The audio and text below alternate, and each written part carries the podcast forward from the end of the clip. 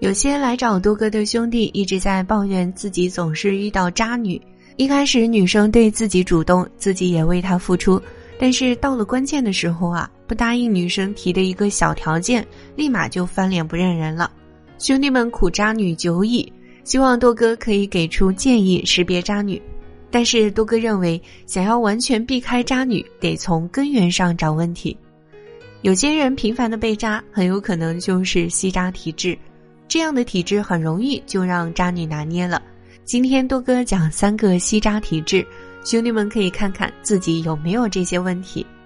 一、需求感太强，兄弟们可能对需求感太强没有一个比较清晰的标准。多哥给你们举几个例子来参照一下。刚认识女生，不停的找她聊天，她不怎么会一直发，她偶尔回一句开心的又发了一堆。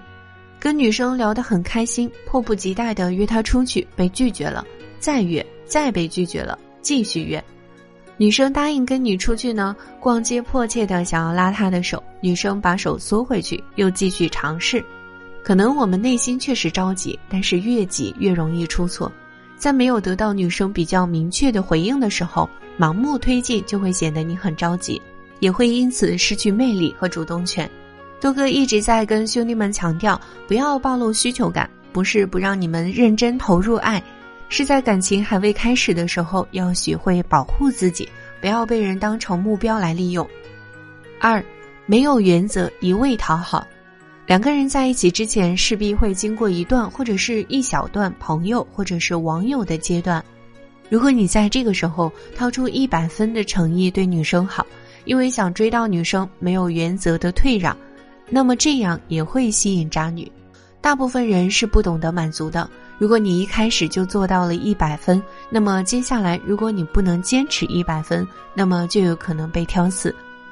另外一种情况就是没有原则的讨好了，为了想让女生看见自己，花尽心思的送礼物；为了让自己在众多竞争者中更突出，用尽力气献殷勤。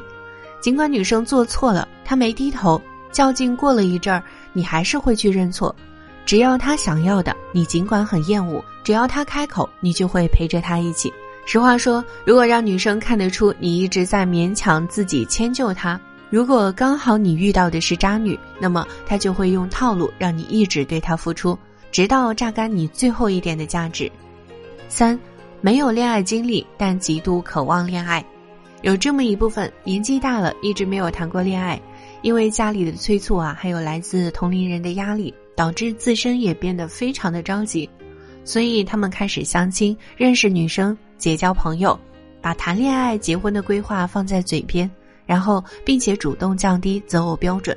多哥最怕的问题就是在这里，谈恋爱这件事情最忌讳的啊就是着急，一着急就会容易出错，一着急就容易让一些别有用心的人给盯上。尤其是如果当对方知道你没有恋爱经历，对恋爱知识一片空白，那么你更有可能会成为渣女的目标。